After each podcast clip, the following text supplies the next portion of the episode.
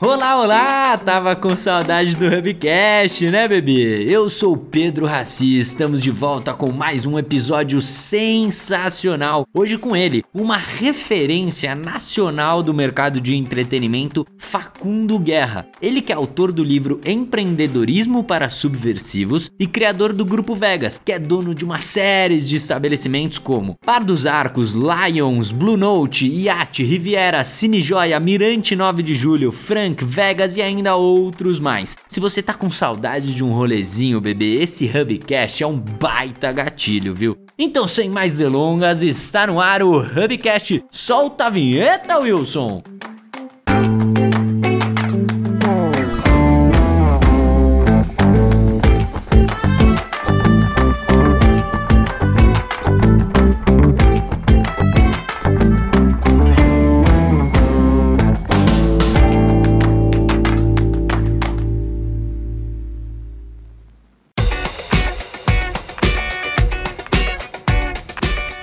E na nossa mesa de bar online temos uma bancada do mais alto escalão da night paulistana. O nosso convidado, ele é pai e responsável por vários bares e baladas em São Paulo, Facundo Guerra. E aí, Facundo, beleza? Tudo bem com vocês? Tudo ótimo também, espero que você esteja ansioso como nós para esse papo, porque além da gente, temos conosco os três sócios da Hub. Primeiro ele, que frequenta o Blue Note tomando um Whisk on the Rocks, Vitinho Balabem. E aí, Vitinho, beleza? Fala pessoal, tudo ótimo. Prazer de estar estreando nesse programa que eu sou fã número um. Pô, é isso aí, é isso aí. Eu gosto muito dos nossos fãs, tá? Uma pena que é só você e minha mãe mesmo que escutam. Mas depois dele, que adora tomar um cafezinho no Mirante 9 de Julho, depois jogar aquele futebol ali do lado, Arthur Eugênio Boba Jones. E aí, Boba, beleza? Fala, Raci, fala pessoal. Prazer, que honra, hein? É, vamos ouvir um pouco da aula aí do Facundo. Tamo junto. E também aqui conosco, ele que adora pedir um Negroni no Bar dos Arcos e fazer aquele story conceitual e cadeira cativa aqui no Hubcast. E ele pediu para fazer a primeira pergunta de hoje por ser muito fã do Facundo, Tiago Amorim. E aí, Tizão, tudo bem? Olá, prazer estar aqui em mais um episódio. Prazer receber você, Facundo, como o Raci já adiantou. Somos todos grandes fãs aí do seu trabalho, eu acompanho há muito tempo. Estou é, muito realizado de ter você aqui conosco hoje.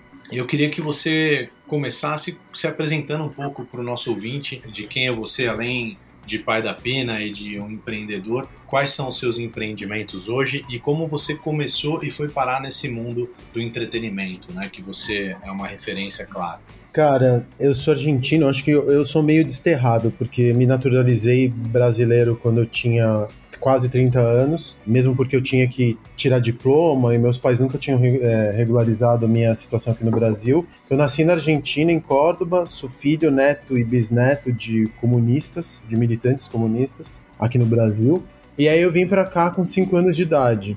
Nasci em classe média baixa, gente que não tinha muita grana, não podia me dar muitos lutos. Aí meu pai, desde pequeno, ele falava: Olha, eu não vou te deixar nada, a única coisa que eu vou deixar para ti é o estudo. E assim foi. Meu irmão e minha irmã estudaram em Cuba. Eu estudei na, no Bandeirantes, depois eu fiz engenharia na Mauá, depois eu estudei na PUC, em jornalismo internacional e política, fiz pós-graduação lato senso, e aí eu fiz mestrado e doutorado em ciência política na PUC também. Só que eu não queria empreender, eu nunca. É engraçado porque falar de empreendedorismo é um tema muito novo aqui no Brasil. A gente está falando isso faz uns 5, 6 anos. Quando eu era moleque, eu sou quase tenho quase o dobro da idade de vocês, eu não, a gente não falava em ser empreendedor, a gente falava em ter negócio. E ter negócio era uma coisa muito chata. Você pensava, pô, eu vou ter o quê? Uma lavanderia, ser feirante. O bacana era ser executivo, era você ser presidente de uma empresa, você ter todas as comodidades que estão associadas ao fato de você saber quanto você vai ganhar no final do mês. E o empreendedorismo, ele surgiu como uma é muito louco, né? Porque o empreendedor, na verdade, a ideia do empreendedorismo ele surge para tampar um, quase um buraco identitário. Porque quando em São Paulo você perdia seu emprego, isso significava que você numa cidade que valoriza muito o trampo e o dinheiro especificamente, você ficava com um buraco, você não era ninguém, você era um pária, enquanto você estivesse desempregado. Ficar desempregado era quase um xingamento, né? Você se sentia deprimido, te gerava uma série de problemas de saúde mental. E o empreendedorismo ele surge uma, um credo com todo o seu sistema de gramáticas, de crenças, de valores, para tampar, por causa da fragilização do mercado de trabalho, para tampar, você ficava desempregado, não, hoje em dia você é empreendedor, mesmo que você esteja desempregado. Ou você está trampando num projeto, ou você está trampando em múltiplos projetos, mesmo que nenhum deles saia do papel. Então eu não fui, eu não virei empreendedor porque eu quis. Meu pai falava, vai, estuda, porque só estudando é que você vai sair da merda na classe média baixa que a gente se encontra. Aí eu, eu fui trainee, fui trainee uh, na American Express, fui estagiário na Tetra Pak, morei na gringa em dois períodos da minha vida, morei na Suécia num período e em Miami num outro, trabalhando pela Max. Depois eu fui trabalhar na Microsiga, que era uma gigante de software aqui no Brasil, e por fim, meu último trampo corporativo foi na American Online, que era um provedor de internet, era o maior grupo midiático do mundo, ali bem no começo da bolha da internet nos anos 2000, ali bem no comecinho dos anos 2000. 2000. E aí eu fui demitido, e por conta de ter sido demitido e por conta de ter tido enfim, um emprego que era que me pagava muito mais do que eu merecia nos meus 28 anos de idade. E com a grana desse do FGTS que eu abro meu primeiro negócio, que foi a Teodora, que na verdade eu entro de sócio com a Rita Weiner, que era a dona da Teodora. Esse negócio não dá certo, mas ele é a porta de entrada para o meu segundo negócio, que foi o Vegas, por coincidência, porque eu sempre fui meio nerd, assim, eu não bebo álcool, eu não gostava de música eletrônica, acabei gostando de música eletrônica depois que eu entrei no Vegas, eu fui estudar música eletrônica e aí eu comecei a gostar de música eletrônica, mas não era um estilo musical que me agradava. Eu nunca bebi uma gota de álcool na vida, nunca, se você me botar uma cerveja, um conhaque, um uísque, eu não vou saber a diferença entre um e outro. Não tenho nenhuma memória do que é conhaque, do que é vodka, do que é uísque na minha cabeça. Então, eu nunca fui muito feito para noite, né? Sempre fui muito mais diurno do que notívago. Mas eu me encontrei no Vegas, aí depois que eu estava no Vegas, eu comecei a fazer estudar política, um pouco até para resgatar a minha raiz com o meu pai, com meu avô, com meu bisavô eles eram idealistas, né? O, o, o, que, se, o que se pensava do comunismo no, nos anos 60 e 70 era utópico, muito diferente de hoje, que a gente já teve várias lições da história para entender que ele não funciona de nenhuma maneira possível. Ele sempre vai derivar para a ditadura. Mas eles eram homens idealistas e eu fui o primeiro, a primeira geração que fui trabalhar com um norte-americano, empresa de é, cartão de crédito. Assim. Então, para eles, eu era ovelha negra, assim, segundo a, a concepção da linhagem, eu era a ovelha negra que foi trampar pro inimigo. E aí, ali, quando eu tava com 30 anos, eu falei, ah, quer saber, eu sou engenheiro, mas eu vou tentar fazer mestrado e doutorado em ciência política. Eu fui fazer, foi o que me formou. O, humano que eu, que eu acho que eu sou hoje, a fundação desse humano vem um pouco dessa coisa pragmática da engenharia, de você ter um objeto muito claro de estudo e você delimitar esse objeto e tentar resolver um problema e você saber quais são as ferramentas para resolver um problema que é muito, muito cartesiana, muito quase binária, e de um outro lado, estudar ciências humanas, que são tudo que não existe entre os polos, né? Tudo que pode existir de não binário é estudar ciências humanas. Então, um pouco dessas, da visão das humanas, das biológicas e das exatas é que me fazem ser empreendedor hoje e quando eu vou tentar resolver um problema, entender que existem múltiplos pontos de entrada, tentar ver a coisa de um jeito meio multidimensional, não achatar o problema e sim tentar encontrar solução com tudo que eu aprendi até hoje. Então minha formação foi bem ampla e a partir dessa formação que eu comecei a empreender, porque aqui no Brasil até hoje a gente não tem, não dá para ser empreendedor, né? Não se ensina a ser empreendedor. Empreendedor não tem caminho, não tem uma regra. A gente encontra aqui no Brasil um credo meio tóxico, meio fundamentado na tal da meritocracia, que ela não existe no Brasil por qualquer olhar que você tente verificar a existência da meritocracia, só os canalhas ou os muito idiotas acreditam e desculpe-me se eu estou ofendendo alguém, mas acreditam que essa meritocracia existe aqui num país tão desigual quanto o Brasil. Então ela está fundamentada, esse empreendedorismo que a gente tem hoje, que é quase um evangelho, parece uma pastoral. Esses caras que são empreendedores de palco, que falam que existe uma regra para prosperidade, que a prosperidade mora dentro de você, você precisa acordar 4 horas da manhã gritar na frente do espelho eu sou foda. Esse tipo de coisa é tóxico, porque não, não existe, você não é preparado para ser empreendedor. Você é preparado e a nossa educação, ela já é sucateada e vocês devem se lembrar, a não ser que você venha de uma, de uma profissão muito técnica, tipo direito, medicina ou engenharia, você aprende muito pouco dentro da faculdade, né? Essa, pelo menos, é a lembrança que eu tenho.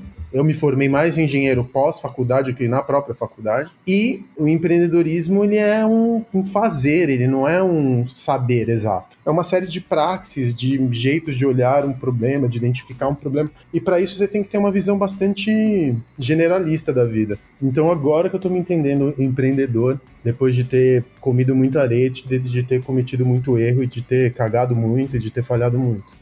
Legal, Facundo. Eu acho que tanto a origem quanto a trajetória, elas são, são incomuns, acho que não só pelo sucesso alcançado, mas porque diverge muito do, de outros empresários da noite, né, que têm origens muito diferentes, tanto em criação quanto em visão política, enfim, até a própria classe social que as pessoas acabam nascendo. Então, eu acho que é uma ovelha negra no sentido contrário agora, né, de que talvez pessoas com esse background não empreenderiam na noite e você acabou sendo uma exceção positiva. É, você acabou citando também essa questão de empreendedorismo de pau, que foi uma coisa que sempre me incomodou profundamente também. O próprio termo empreendedor é um termo que eu não sou tão fã, porque ele hoje foi apropriado com uma série de adjetivos que é o que você falou, o empreendedor ele é muito, deve ser muito mais o fazer do que o né, falar, digamos assim. E uma dessas várias palavras que foi apropriada essa, por essa galera é uma palavra que eu acho muito importante, eu sei que você acha também, é a palavra propósito. Eu acho que ela sim tem uma importância muito grande no que a gente faz, mas hoje ela é carregada com vários adjetivos vazios, digamos assim, pra, por, por empreendedores. Queria que você falasse um pouco sobre o propósito que você vê hoje na sua vida, ou até mesmo um propósito que te levou a fazer os negócios que você tem atualmente. É muito louco. Outro dia eu tava pensando, a gente tá falando de propósito, eu mesmo falo de propósito faz uns 4, 4 5 anos. Mas da onde surgiu o propósito? É muito legal quando você começa a perguntar da onde que surgiu isso. E isso surge dentro de, um, de departamentos de marketing. Os executivos, se você vai ver, como por exemplo, Mad Men, essas séries que falam sobre a publicidade, sobre o marketing na década de 60 e 70, quando esse novo capitalismo, através do consumismo, ele desponta e ele acelera na década de 80, publicitários, marqueteiros, eles sempre foram vistos como mentirosos. Os executivos, eles sempre foram vistos como inimigos da sociedade, né? Porque eles estavam trabalhando para corporações ganhando muito dinheiro com isso, mas destruindo todo o entorno. Então, a ideia do CEO e do executivo, sempre, se você vai ver como a sociedade vê um executivo por pesquisas, é lado a lado com políticos. São sempre humanos que são daninhos para o funcionamento da sociedade, egoístas, maniqueístas. Muitos CEOs são psicopatas, não têm empatia com seu entorno. Então, o propósito é inventado em departamentos de marketing ali no, no final da década de 70, 90 e começo dos anos 2000, e depois viram um, elemento de massa, para falar assim: a gente está perseguindo uma, um chamado. O marketing, ele não é mentiroso. O propósito é o grão de, verdade, o grão de verdade que os departamentos de marketing, e por aí acaba caindo para o empreendedorismo também, que os departamentos de marketing inventaram para dizer: a gente tem um grão de verdade, um grão de iluminação dentro de nós, a gente já atendeu o chamado e o nosso chamado é encontrar o nosso propósito e falar sobre isso. Então é uma tentativa de publicitários e eh, marqueteiros criarem uma capa de iluminação e verdade para profissões que sempre foram vistas como enganosas. Então, quando a gente está falando de propósito, cara, o capitalismo, qualquer empresa que esteja no grande empresa, tá? Que esteja no capitalismo atual tem um único propósito: faça-se o lucro. É muito simples, é quase viral. Não tem muito além disso. Aí você tem empresas que nascem para resolver um determinado problema e que aí são, são fundamentadas num propósito e que verdadeiramente descartam o lucro porque o lucro não atende ao propósito deles. Por exemplo, Patagônia pode ser um exemplo que me vem agora à cabeça. Você tem empresas que encontram seu propósito no meio do caminho para direcionar futuros investimentos e para direcionar ações no futuro. E você tem empresas mentirosas que dizem que acharam seu chamado e que o propósito vai mudando ao sabor de todas, todo o ativismo de internet que se encontra pela frente. Nós, os empreendedores, a gente. As pessoas estão cansadas de mentira. Então, você encontrar o seu próprio propósito, uma vez que você tenha resolvido o problema da, da, do feijão na mesa, porque propósito no Brasil é colocar arroz e feijão na mesa, ponto. Não me vem falar de propósito você não está conseguindo sobreviver. Você vem falar de, ah, eu preciso encontrar meu propósito. É muito louco, porque o propósito você não encontra a priori, você encontra a posteriori. A priori, você está tentando resolver o lance da fome, você está tentando resolver o lance de pagar boleto. A posteriori é que você começa a refletir sobre o que, que você está fazendo, e aí você fala, pô, eu acho que a minha linha é essa de trabalho. Eu vou me manter aqui porque isso aqui está funcionando, isso daqui está me deixando. Começa a compensar também porque eu quero deixar um legado, eu quero de alguma forma ser bem visto pelos meus pares, eu quero ser respeitado, que são valores tão importantes quanto ter dinheiro, ter capital social ou capital financeiro. Tem gente que caga e anda para capital social e, enfim, destrói o mundo ou destrói a sua reputação, rouba, se corrompe, corrompe os outros, viram humanos odiosos porque o sonho deles é ficar andando de Maserati para cima e para baixo. Conheço alguns e a gente pode nomear alguns. É só abrir a página de um jornal que você vai ver gente que desvia dinheiro para de respirador para tratamento de Covid, né? Esses são aqueles que não estão preocupados com o seu capital social, estão preocupados unicamente com a acumulação financeira. Uma geração mais atrás, a gente sabe, e não é porque a gente é bonzinho, a gente sabe o que, que falam da gente gruda para sempre por causa do Google Search. Então, a tua reputação hoje não é porque somos homens e mulheres mais nobres e somos mais elevados moralmente, não, a gente se preocupa com reputação, porque se um velho de 60 anos está cagando sua reputação, tudo bem, a gente está começando a nossa vida. A gente não quer, vocês no caso, né? Eu já estou no meio da. Vocês não querem é, que alguém google vocês e encontrem que vocês cometeram atos, atos reprováveis do ponto de vista da sociedade.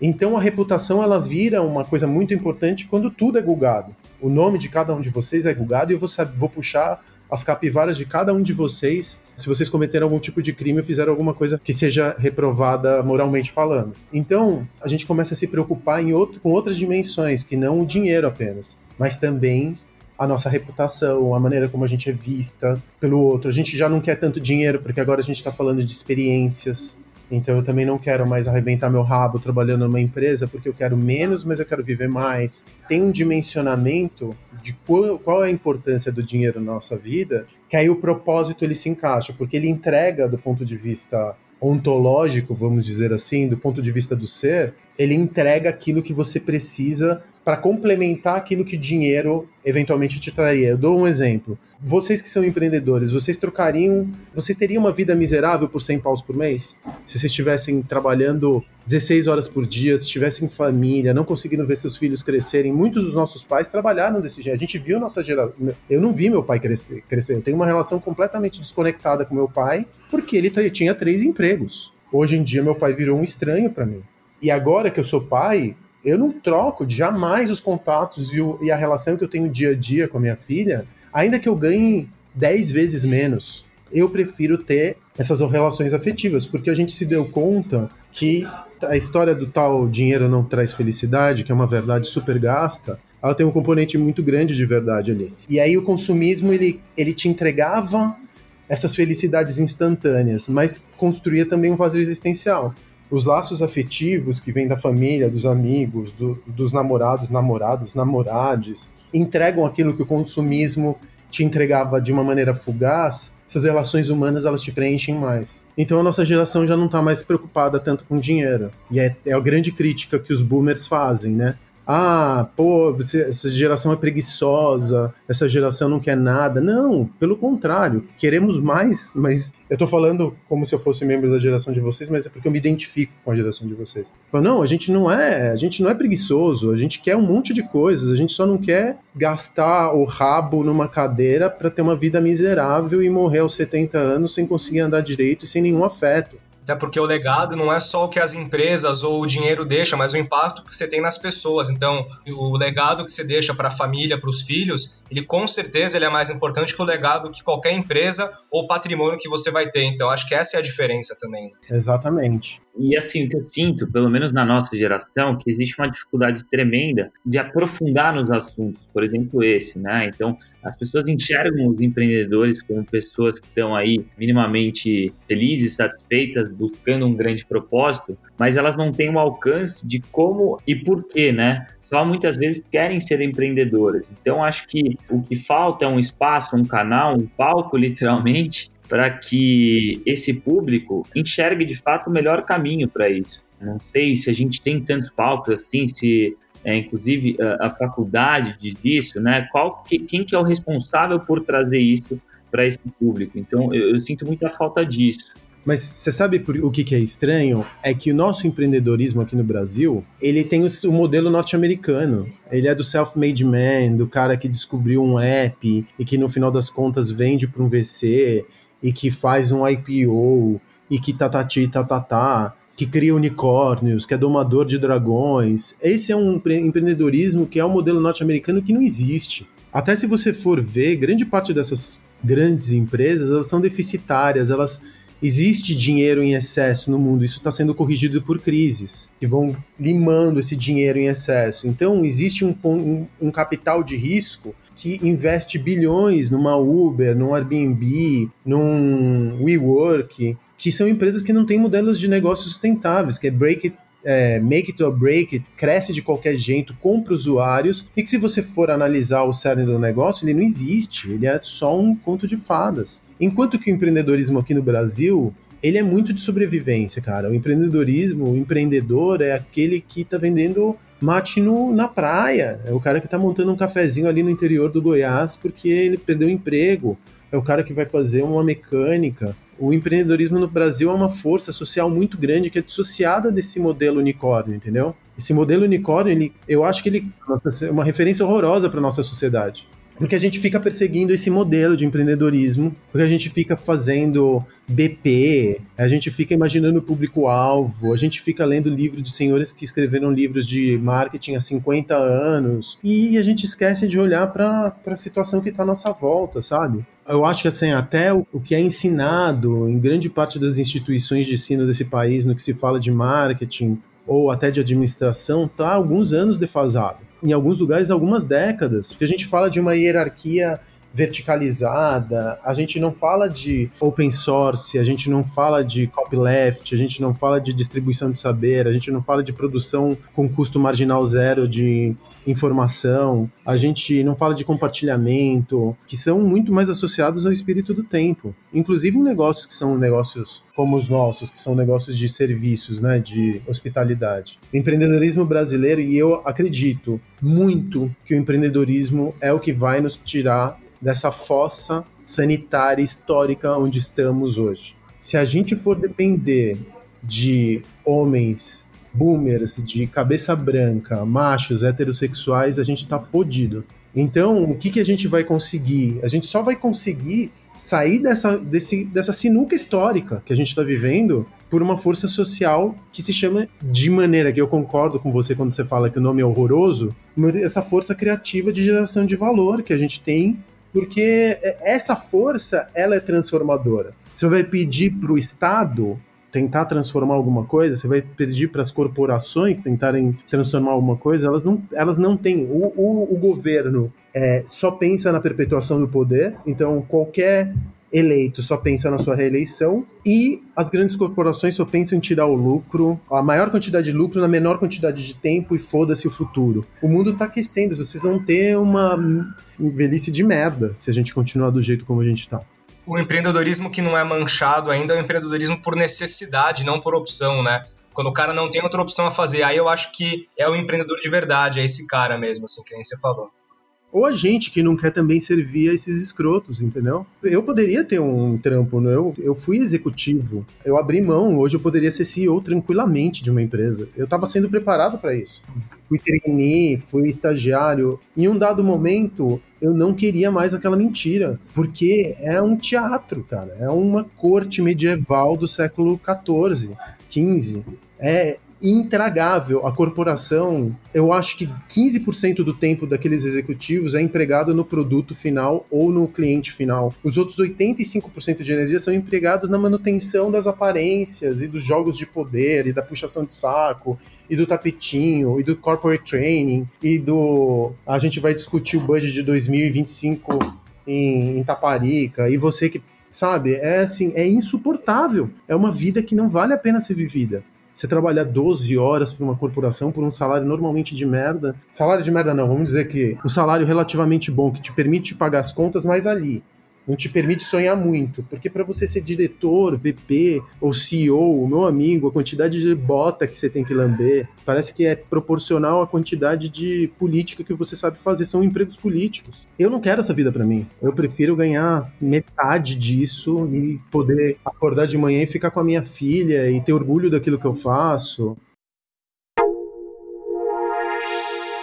E aí, Facundo, como você foi parar então nesse mundo do entretenimento? Como que você encontrou no ramo do entretenimento em geral tudo isso que, que talvez não te preenchesse na carreira corporativa, ao mesmo tempo trazendo ensinamentos de gestão, como você mesmo já disse é, em outros programas e, e eu te acompanho há bastante tempo, do como é importante ter lucro também, você tem empresas não longas, mas como você consegue trazer essa alma para o negócio que torna talvez ele um pouco até mais lúdico né? Eu acho que todos os, os, seus negócios, e eu sou grande frequentador de quase todos eles, ou já fui em determinadas épocas de uns ou os outros mais, você entra e você sente que tem a, a sua cara ali, né? Por mais distintos que às vezes eles sejam um dos outros, seja em questão de público, de decoração, você sabe que tem um quê seu ali, seja o Bar dos Arcos ou a Lions, enfim, que são propostas diferentes de entretenimento, cada um tem um carrega consigo uma mensagem, né? Enfim,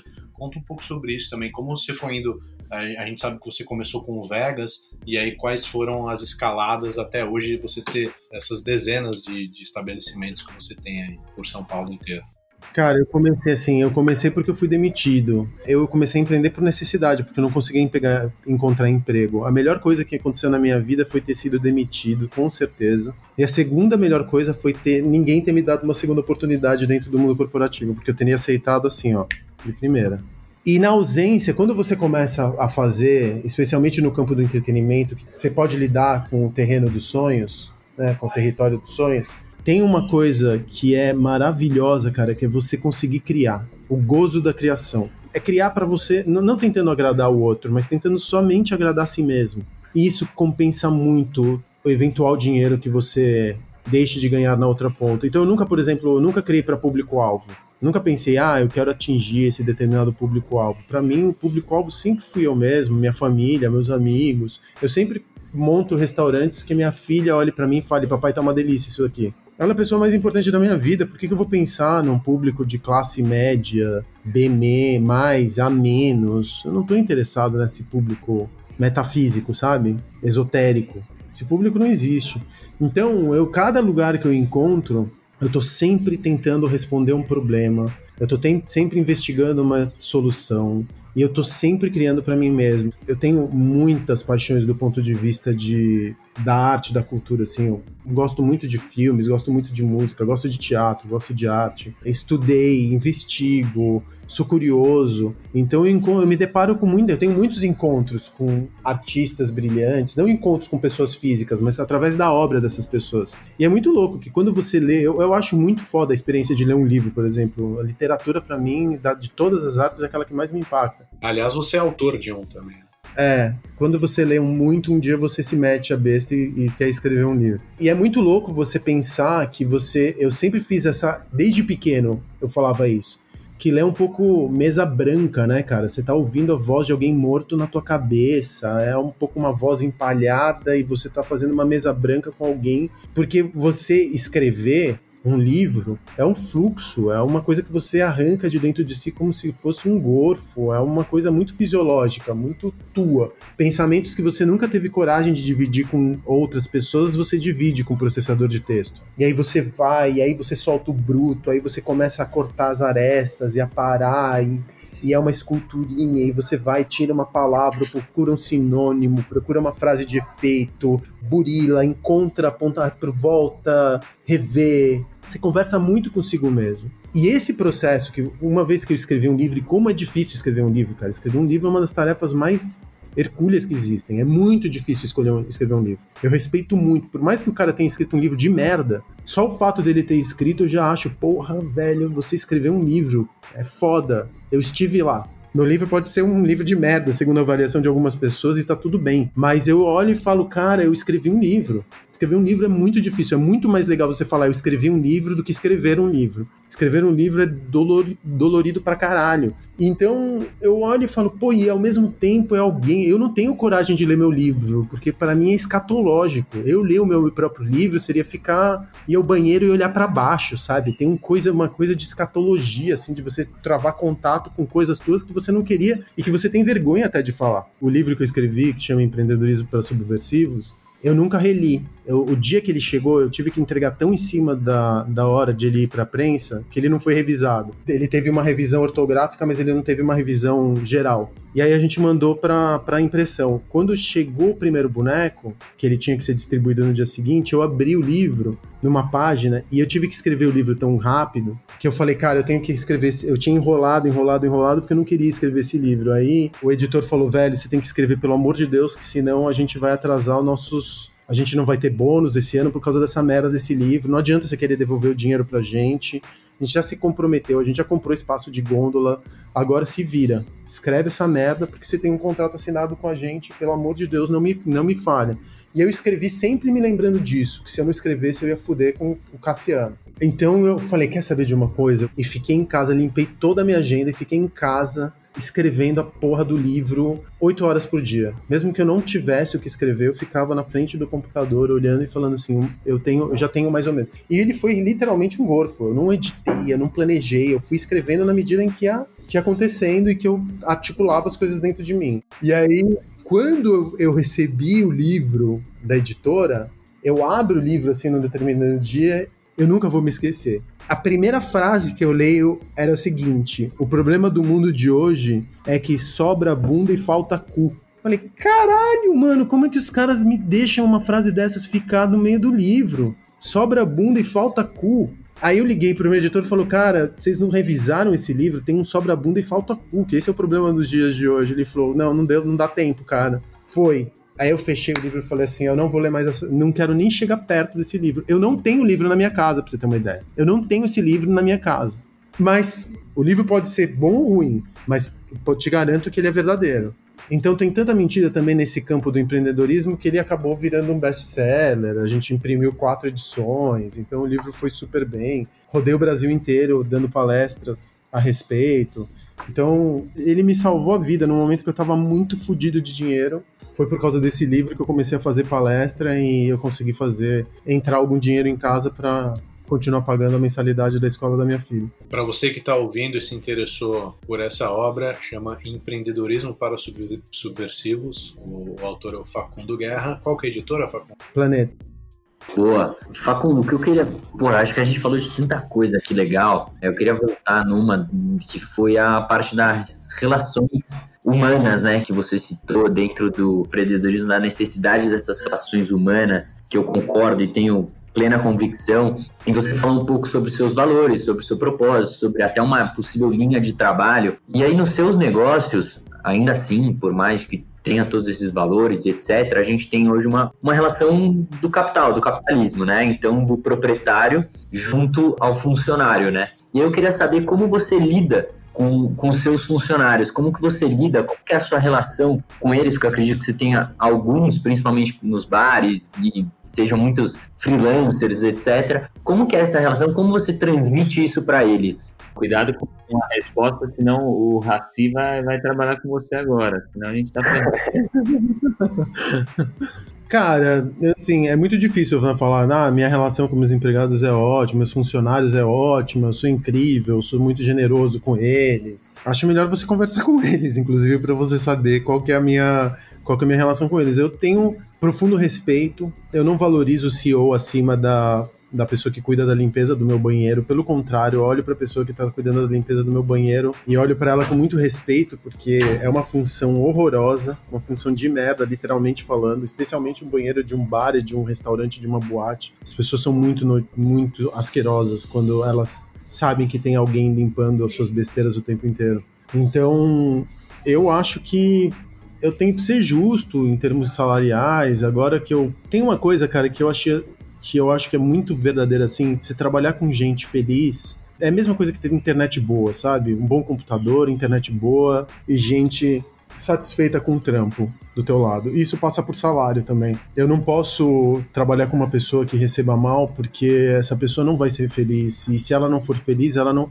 Eu não existo, por exemplo, no Bar dos Arcos. Eu posso ir no Bar dos Arcos uma ou duas vezes por semana. Quem existe é a Dona Maria, que tá na faxina. Quem existe é a Tchula, que tá no bar. Quem existe. Eles são a representação do meu espaço. Não existe uma marca. São pessoas que no final das contas incorporam essas marcas e falam sobre essas marcas. E se a pessoa não ganha o suficiente para ter uma vida minimamente digna, e isso obviamente essa régua varia de pessoa para pessoa, como que eu posso esperar que ela trate os meus, os meus clientes?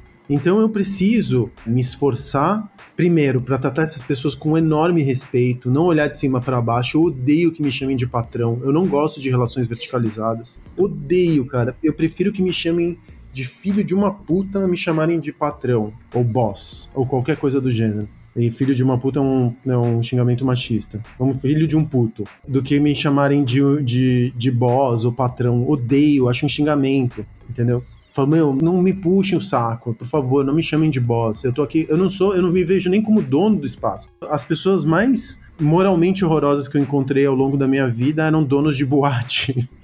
ou trabalhavam com esse tipo de coisa, que se sentem donos de festas, de labels, que se sentem são seres humanos desprezíveis no mais das vezes, são arrogantes, tratam as pessoas como lixo, se sentem super poderosos, são playboys mal educados.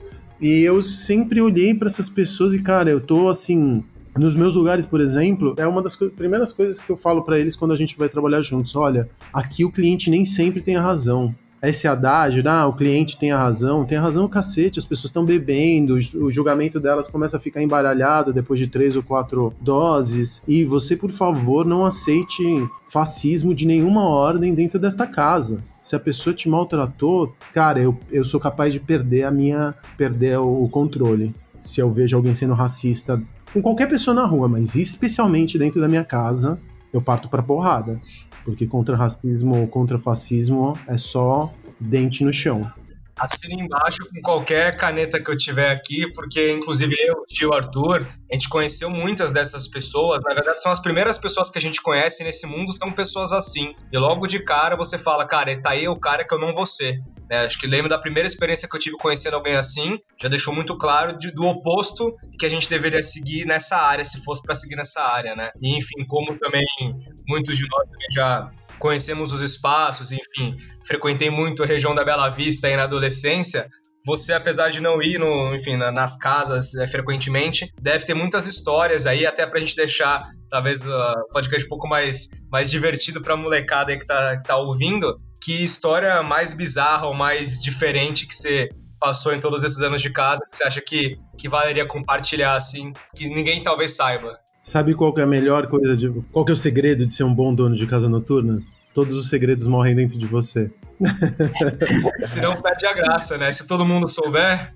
Aí é que tá o ponto. Eu não vejo nada, eu não sei de nada, eu não falo nada. Perfeito. Todos os segredos morrem dentro de mim. Meus clientes, eles estão absolutamente seguros com a sua privacidade. E, e, na verdade, na verdade, o que, que eu posso... Se alguém tem um ato bizarro, sei lá, vai transar no banheiro, ou transa atrás de uma cortina, ou faz o que for, eu construo espaços, por exemplo, nas minhas baladas ou minhas, minhas casas noturnas, que são lugares de suspensão de realidade. É óbvio que o limite é o outro, né?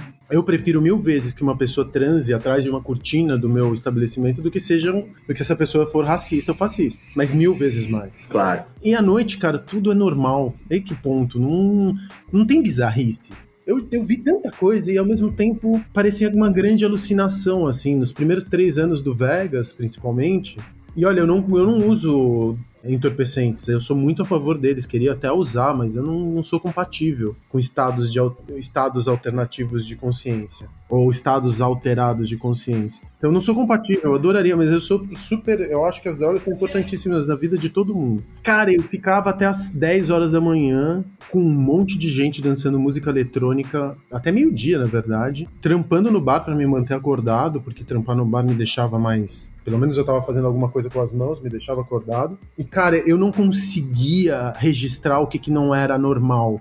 Porque eu não conseguia. Era Você tava num. É a mesma coisa que você entrar no hospício e ficar tentando procurar algum tipo de normalidade ali dentro. Quando você entra no hospício, a régua é o hospício. A régua com que você mede a, situação é o hospício, não é o lado de fora. Então eu tava ali dentro e não achava nada estranho. Por mais que eu olhasse e falasse, nossa, tem uma pessoa dançando com uma pessoa que tá nua e tem três pessoas vestidas de ursinho dando cambalhota no meio da pista. Eu olhava para aquilo e falava, hum, mas tá, que bom, que, que bom que vocês são felizes. É, porque a, a bizarrice e a liberdade, elas estão ali, né, lado a lado. É difícil você quando o cara tá sendo só livre de expressão e não, não nada bizarro do tipo, né?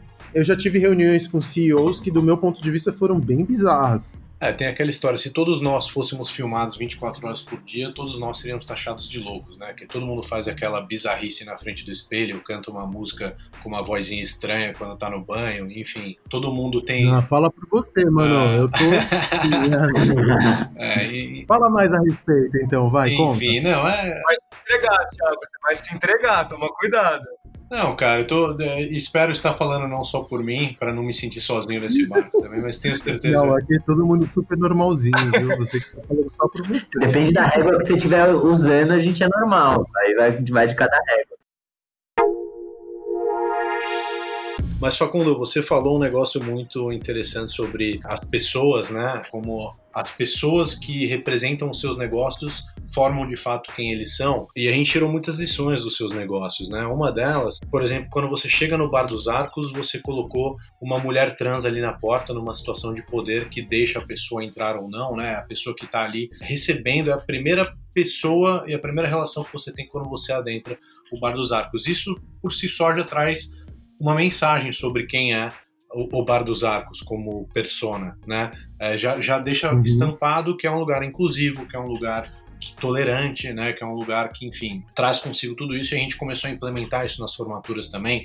Então a gente começou a trazer brigadistas e funcionários também transexuais, olhando para todas essas oportunidades, inclusive em conjunto com, com a Casa 1, da qual o Juninho, que trabalha para você e nos conectou também, é um dos voluntários junto com o Vitor, né, meu sócio que está aqui no podcast. Então, assim, é muito curioso como as pessoas formam realmente um espaço e um negócio. E como você vê hoje, a formação formação acadêmica dessa nova geração e o que você acha que talvez deve, devesse ser ensinado numa faculdade ou qualquer coisa do tipo. Porque a gente lida com o universitário a todo momento e, enfim, é legal ter uma a opinião de alguém que tem uma cabeça tão aberta como você.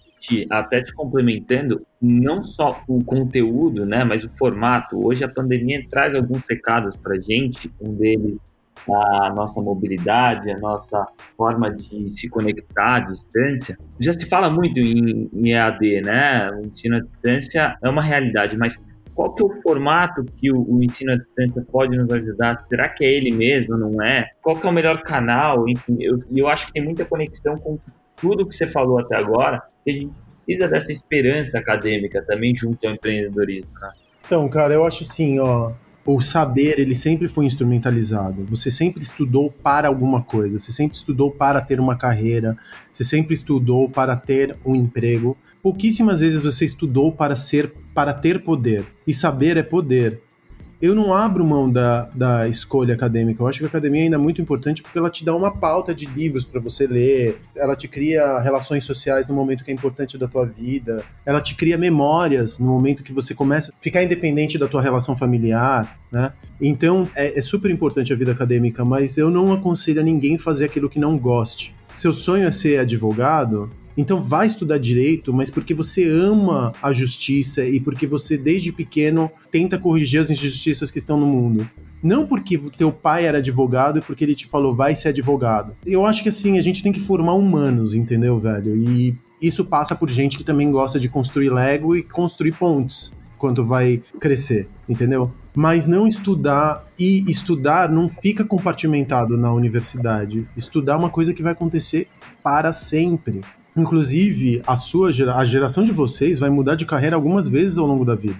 o negócio vai até um determinado negócio, lugar, depois não funciona mais aqui, aí você vai tentar fazer uma outra coisa ali, e você tem que aprender flexibilizar esse saber e não achar que o saber ele está em função de uma profissão, mas saber que o saber está em função do poder que você vai ter em qualquer tipo de relação humana. Eu me sinto muito confortável para discutir, não com engenheiro em questões técnicas, mas usando critérios bem objetivos, sobre. Eu estava, por exemplo, agora há pouco discutindo com um engenheiro uma casinha pré-fabricada de um projeto chamado Autor que eu estou fazendo e discutindo com ele parâmetros técnicos. Mas isso vai em sapata, vai em alicerce, isso aqui vai em, é, precisa de piloti, como que é a construção disso daqui, qual que é a bateria de lítio, ah não, a bateria, a bateria de chumbo, mas são baterias automotivas, qual é a amperagem que vocês estão usando, dá para aumentar a carga aqui. Estava discutindo com ele questões que são do campo da engenharia e ao mesmo tempo, agora estou divagando até em questões que são da filosofia ou questões que são das ciências humanas. O que importa é que, cara, ao longo da, da vida eu fui encontrando, procurando problemas e falando, pô, como que isso funciona? Eu, eu, quero, eu quero ter o que a minha filha tem hoje. Ontem eu tava com ela, a gente tava vendo alguma coisa e ela virou para mim e falou: Papai, como que surgiu a primeira vida na Terra? Eu falei,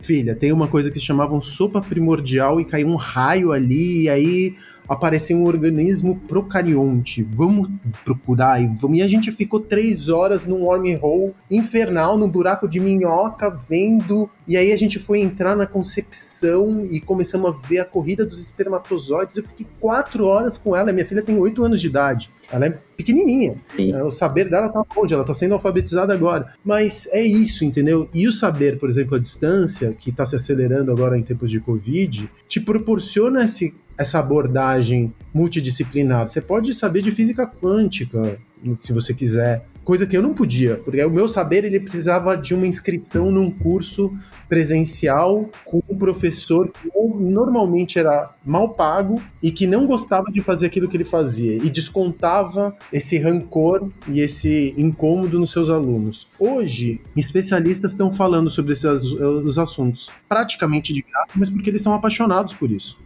tão apaixonados que eles são capazes de fazer isso de graça. Eu, por exemplo, estou tô dando meu curso, meu curso não cobro. Eu cobro por um valor voluntário. Mas por quê? Porque eu gosto, porque eu quero ajudar, porque eu quero ajudar a minha comunidade, porque eu quero, enfim, construir relações. Eu faço porque eu quero, porque eu posso fazer, entendeu? Porque eu quero construir comunidade. Então, se eu tivesse começando agora a minha vida acadêmica, eu não deixaria de fazer uma faculdade mas eu jamais teria ouvido meu pai feito a faculdade de engenharia porque ele achou que eu precisava de um emprego que me sustentasse, que fosse sustentar uma família, porque o sonho dele não é o meu. Sim. Nunca foi o meu, entendeu? E eu ficava seguindo o roteirinho de ter que ir para Disney um ano, para Europa no outro, ter casinha na praia, morar num apartamento de três quartos em São Paulo, trocar de carro importado a cada três anos. Esse não é meu roteiro de vida. Inclusive tem um monólogo que você fez num, num TEDx que fala exatamente sobre isso, sobre essa, essa jornada pré-estabelecida, né, que termina lá no caixão de madeira, eu lembro muito disso até hoje, então a filosofia ela permanece a mesma, né, e acho que o que o Arthur falou sobre, sobre o EAD, a melhor parte de, de, tudo isso, acho que é disseminar informação e de gratuita, de, de, preferencialmente, porque com mais pessoas tendo acesso a informações que elas não teriam, eu acho que a gente começa a pensar no aprender, de novo, pelo saber, não por causa de uma profissão específica. Isso que eu acho que a gente cresce realmente aí, sabe? Sim, sim. E é muito louco, cara, que quando você começa a aprender por gosto, porque você tem sede, tem fome, quando você descobre o quão ignorantes somos todos nós em tantos assuntos distintos e como aprender te, te dá superpoderes. Eu me sinto seguro quando eu vou conversar com alguma pessoa. Inclusive com relação à minha ignorância, de saber que eu estou conversando com uma pessoa e que eu não. Eu sei tanto que eu já me dei conta que não tem nenhum problema falar, pô, não sei falar sobre esse assunto. Vou pesquisar e depois a gente volta a conversar sobre isso. Essas pessoas que têm, são cheias de certeza, são cheias de palavras feitas e tudo mais, elas são inseguras. Porque elas são preguiçosas, elas nunca, nunca correram atrás da informação, elas não elas são preguiçosas, entendeu? Porque também isso nunca foi estimulado, não é culpa delas, entendeu? Isso nunca foi estimulado. Eu tenho a sorte de ter tido uma biblioteca na minha casa, que 95% da população desse país não teve. Uma biblioteca com livros bons. Eu tive a sorte de ter um pai que gostava de ler e que me estimulava, estimulava isso em mim. Então, cara, é assim, não transforme a sua vida acadêmica numa carreira. Estude aquilo que você tem vontade de estudar e saiba que, a, que estudar não termina com a faculdade, não pode terminar com a faculdade, senão você não vai ter, até do ponto de vista da carreira, você nunca vai ter diferencial, diferencial competitivo com ninguém que está disposto a aprender o tempo inteiro. Porque hoje em dia, velho, com Google Search você constrói uma bomba de plutônio, se você quiser. Então, o que o que te diferencia é a vontade de construir uma bomba de plutônio. E desde que você esteja preparado, desde que você esteja com as sinapses prontas para fazer as articulações entre diversos campos de saber, entendeu? Não fique só numa, numa ultra especialização, não mergulhe verticalmente só no saber. Tente conhecer ciências humanas. Pô, é difícil depois de uma determinada idade você voltar para ciências naturais, você voltar para as exatas. É difícil pra cacete, mas faz esse esforço mínimo que seja, porque teu cérebro começa a ficar mais plástico, ele começa a se deformar. Eu, eu sinceramente, eu teria começado minha vida exatamente do jeito que eu comecei, fazendo engenharia. Eu jamais conseguiria fazer engenharia aos 30 anos de idade, eu não, não teria mais saco para isso. Eu tive que fazer os 18, 19, 20, que é quando eu tinha saco para fazer engenharia. Eu ainda bem que eu comecei pelas ciências naturais e depois eu fui para ciências humanas, que é muito mais divertidas, são muito mais, enfim, interessantes do que as ciências naturais, do meu ponto de vista. Quando eu converso com qualquer pessoa, eu sou engenheiro, mas eu fiz doutorado em ciências humanas. São poucos os que têm essa qualificação. Sim. E, cara, a gente está falando agora de formação, né? De formação acadêmica, a gente poderia passar aqui, acho que dias e mais dias falando sobre as falhas da, das escolas, da, do sistema educacional do nosso país e do mundo inteiro até, mas você falou, durante toda essa sua fala, você falou sobre formar humanos, né? E ao mesmo tempo, quando você falou de formar humanos, você falou da sua filha. Então eu queria entender que você falar um pouco sobre essa sua relação com a sua filha. O que é ser pai, né? Como que é o ser pai nessa formação? Até que ponto você interfere na formação da sua filha para ela ser e tomar as próximas decisões, apesar dela ter hoje oito anos? Como que é essa relação sua com ela? Cara, é muito louco, porque ser pai é morrer um pouco.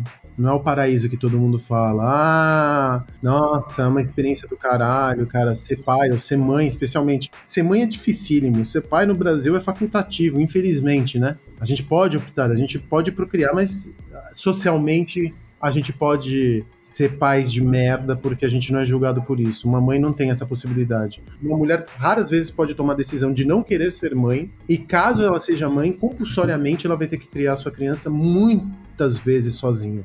Aqui no, no Brasil tem milhões de crianças que não têm o nome do pai no seu RG. Sim.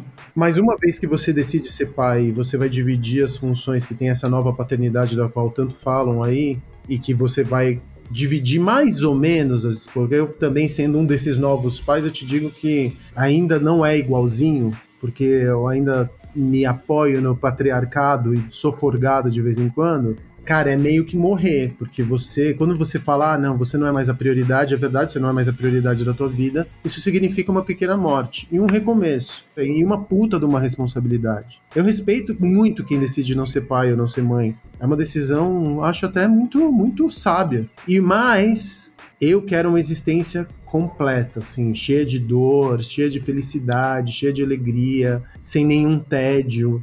E isso uma criança te proporciona. Você nunca mais sente tédio na tua vida. E é muito louco, cara, porque uma das coisas mais foda. Primeiro, é muito legal você poder brincar de novo, sem medo de ser ridículo. Você perdeu o medo de ser ridículo. É muito da hora. Brincar com os brinquedos que, você, que eu não tive quando eu era pequeno.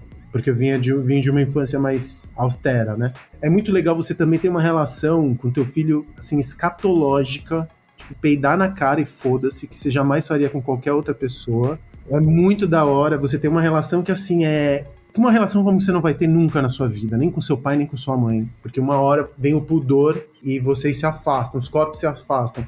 Mas quando é uma criança do teu lado, os corpos são é quase indistinguível onde termina você, onde começa o teu filho ou tua filha. É muito louco isso. E tem uma outra coisa que é muito louca também, que a gente, quando a gente não é pai, a gente acha que um humano é um humano, tá aí na tua frente.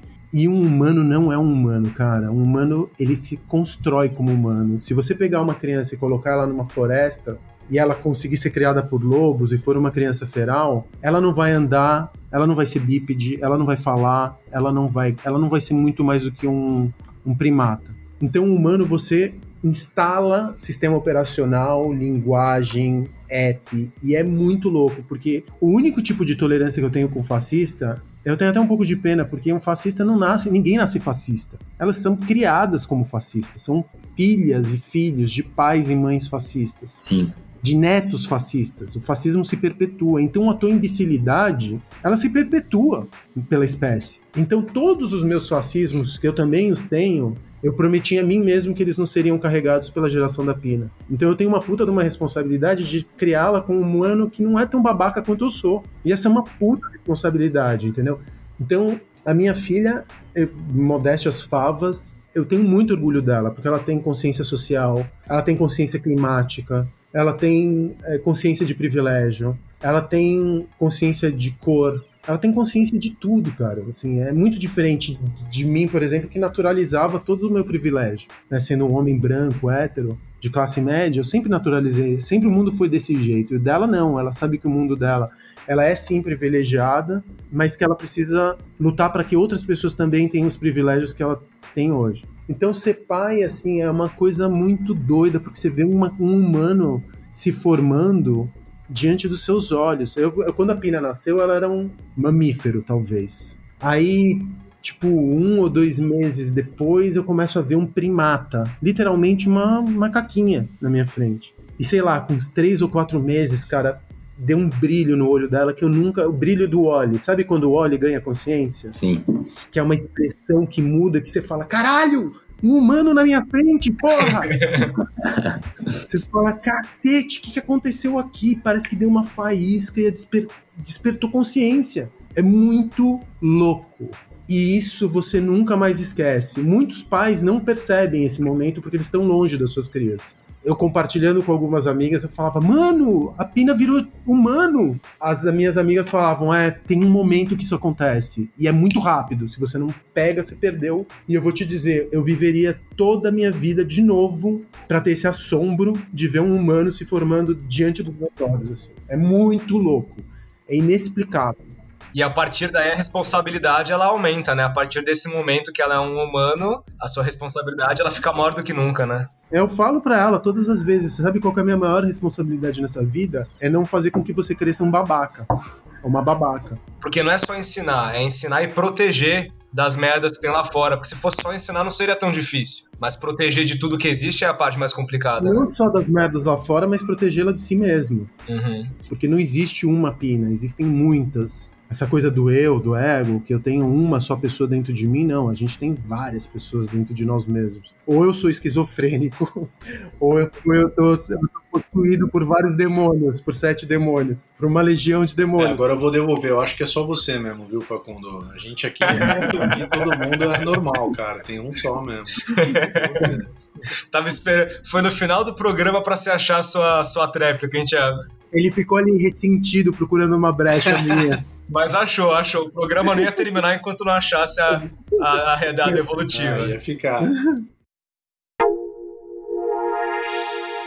Muito bonito isso tudo, cara. É muito é, é, de se admirar. A gente ainda que tá te vendo, né? A gente que tá vendo você falar, a empolgação, o brilho no olho que você fala quando você fala da sua filha é maravilhoso. E agora, para encerrar o programa, infelizmente, porque por mim a gente ficava aqui três dias te ouvindo, na verdade, só questionando uma coisinha ou outra, mas muito mais te ouvindo. A gente tem uma pergunta clássica aqui do programa, como você sabe, aqui é basicamente uma conversa de mesa de bar. Então a gente queria fazer ela para você, que é a seguinte: se você fosse escolher qualquer pessoa no mundo, viva, morta, um personagem, qualquer coisa no mundo, para tomar uma cerveja quem você escolheria? Pode ser um drink também, vai, para não. não ah, é um drink, o que você quiser tomar.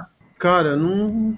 Sim, uma personagem histórica que me viria à cabeça. Eu acho que a gente. Todos aqueles mitos que a gente constrói ao longo dos anos, assim, os mitos históricos que a gente constrói, eles devem ser humanos muito, muito menos interessantes do que a história construiu. É o medo de conhecer, né? Aquela pessoa que se tanto admira. É, a gente constrói totens históricos. As pessoas não são muito diferentes entre si, entendeu? Lógico que tem humanos mais geniais, tem humanos que são. Mas esse, essa genialidade, ela não é. Einstein, por exemplo, poderia ser um homem genial. Eu tenho certeza que ele tinha defeitos insuportáveis que não me fariam ter vontade de tomar um drink com ele num bar, por maior que fosse sua genialidade. Churchill era racista, então eu tomaria um drink com uma pessoa que tivesse uma realidade muito diferente da minha. Um, se eu tivesse mesmo essa oportunidade, se eu não fosse julgado, se eu tivesse que tomar, eu escolheria a pessoa que estivesse do lado de fora do meu bar, um morador de em situação de rua, e olharia para o olho dele entrando no meu bar e tomando um drink pela primeira vez e sendo tratado como gente pela primeira vez e tendo a oportunidade de ser ouvido pela primeira vez. Eu acho que esse humano ele me entregaria uma experiência muito mais satisfatória do que pegar um homem histórico, uma mulher histórica que provavelmente foi paparicada a vida inteira e que não valorizaria aquele momento tanto quanto eu valorizaria. Então eu pegaria uma pessoa que está ali do fora do meu bar, que vê aquele monte de gente entrando o tempo inteiro, que invisibiliza ela, que faz com que ela se sinta um bicho quase. E por uma noite eu trocaria ideia com essa pessoa e falaria: Fala, quero te ouvir. Me fala o que, que você sente, me fala o que, que como você foi parar aí. Quero te proporcionar uma noite da qual você não vai se esquecer mais. Caraca, é, eu, eu, sempre falo isso em alguns programas, mas que sempre é o mais legal, mas esse aqui, cara, é. É agora encerrando de verdade, Facundo, é, queria só te agradecer mesmo por esse papo. Acho que foi para todo mundo aqui um papo surreal. É, parece que nesse tempo que a gente ficou junto, pelo menos parece que eu estava até um pouco numa dimensão à parte de tanta coisa legal que eu ouvi, tanta coisa, tanto aprendizado. Então queria te agradecer mesmo por essa troca, por, esse, por essa conversa. Espero ter infinitas outras oportunidades, apesar de que eu quero sim te convidar para eu, se fosse eu agora eu falaria para te convidar para tomar uma cerveja num dos seus bares. E queria saber, você gostou também dessa conversa? Foi, foi legal para você? Eu achei do caralho, mas eu não toparia teu convite, porque provavelmente eu pagaria a conta e eu sou abstêmio. Eu tinha feito esse convite exatamente porque a conta não, não precisaria. Brincadeira, mas obrigadão, cara, sério. Obrigado, gente. Obrigado por vocês terem me ouvido. Obrigado mesmo. Para quem quiser conhecer mais do Facundo, tem arroba Facundo Guerra também no Instagram. Queria agradecer também os nossos estreantes, Vitinho e Arthur Eugênio Bobadilha. Muito obrigado por participarem. Tizão, mais uma aí. E Lele também, é a nossa querida produtora por trás de todo esse Hubcast, a nossa mão aí que faz tudo isso dar certo. Lê, muito obrigado. Enfim, gente, espero que vocês tenham gostado como a gente. Fica aí o um convite para o próximo Hubcast também, que vai ser com um cara sensacional, que eu ainda não vou falar quem é. Espero que vocês tenham gostado. Muito obrigado. Sigam a gente Insta da Hub no Instagram e Hubcast no Spotify. Muito obrigado a todos e até a próxima.